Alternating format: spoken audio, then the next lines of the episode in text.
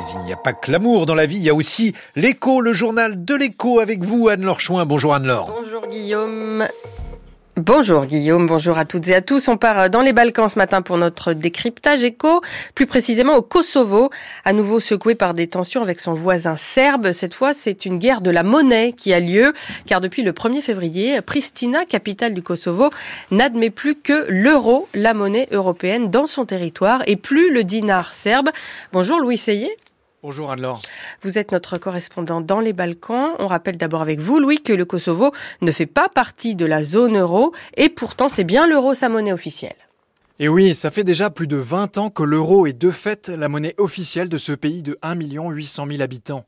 Pourtant, le Kosovo n'est même pas reconnu comme candidat par l'Union européenne, il ne fait pas partie de l'eurozone, mais il a adopté la monnaie unique en 2002, en même temps que la France et les 12 États membres. Alors pour comprendre comment l'euro est arrivé au Kosovo, sans que ce petit pays ait à respecter tous les critères requis par la Banque Centrale Européenne, il faut se replonger à la fin des années 90, lors de la désintégration sanglante de la Yougoslavie socialiste. Après les guerres qui ont ravagé la région, l'économie est à terre et le dinar serbe, qui est encore la monnaie officielle, est particulièrement affaibli. Le dollar américain, le franc suisse ou le mark allemand circulent dans le pays et c'est ce Deutschmark que la mission des Nations Unies qui administre alors le Kosovo décide d'utiliser comme devise pour les échanges bancaires.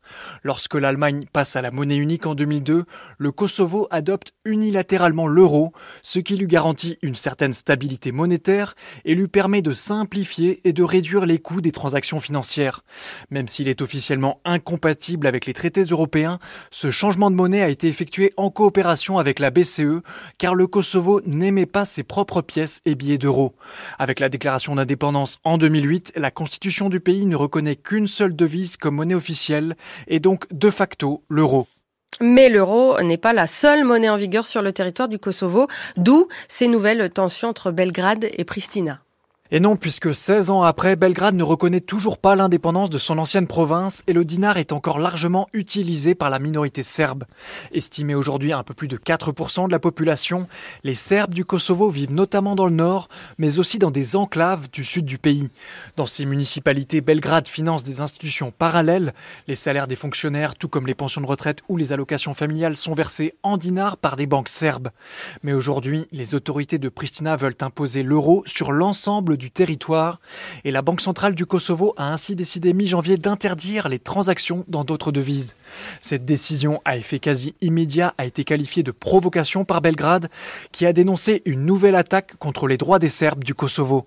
Sous la pression des diplomates occidentaux, le gouvernement kosovar a accepté de mettre en place une période de transition, mais il n'a pas reculé sur cette mesure qu'il présente comme nécessaire pour lutter contre la corruption et le blanchiment d'argent.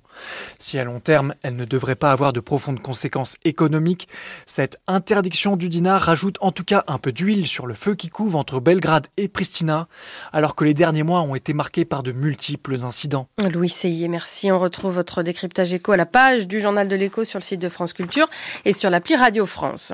En France, après les agriculteurs, les petites entreprises du bâtiment et des travaux publics seront à leur tour exonérées de la hausse des taxes sur le GNL, le gazole non routier, annoncé hier du gouvernement après des blocages ici et là. La CAPEB, l'organisation patronale des artisans du bâtiment, et la FFB, la Fédération française du secteur, se sont félicités.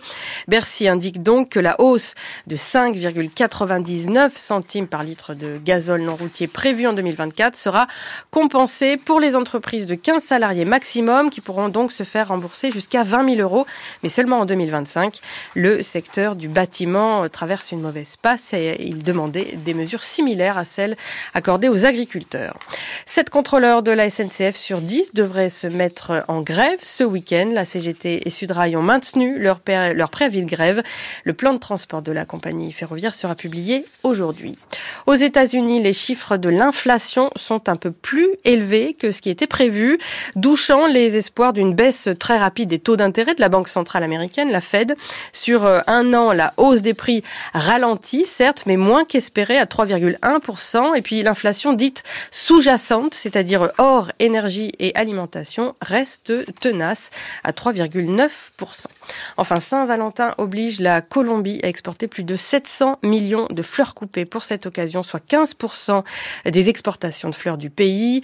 Euh, le pays qui exporte en particulier des roses. Les fleurs représentent la deuxième exportation agricole après le café. Quant à la logistique aérienne pour le transport de ces, de ces tiges, oui, elle triple dans les jours précédents pour atteindre entre 30 et 40 vols par jour. La France fait partie des principaux pays de destination de ces fleurs colombiennes. J'en profite pour vous renvoyer au journal de l'écho de lundi sur la filière fleurs française, laminée par la mondialisation mais qui reprend des couleurs.